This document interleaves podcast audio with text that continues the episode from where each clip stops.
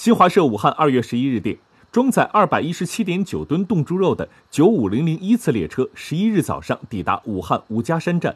这批货品是有关部门经上海洋山港进口的中央储备冻猪肉也是调拨给武汉市的两千吨冻猪肉中的第一批。据了解从二月十日至十四日有关单位计划五天内用八十个冷藏集装箱从上海调拨两千吨冻猪肉专供武汉储备。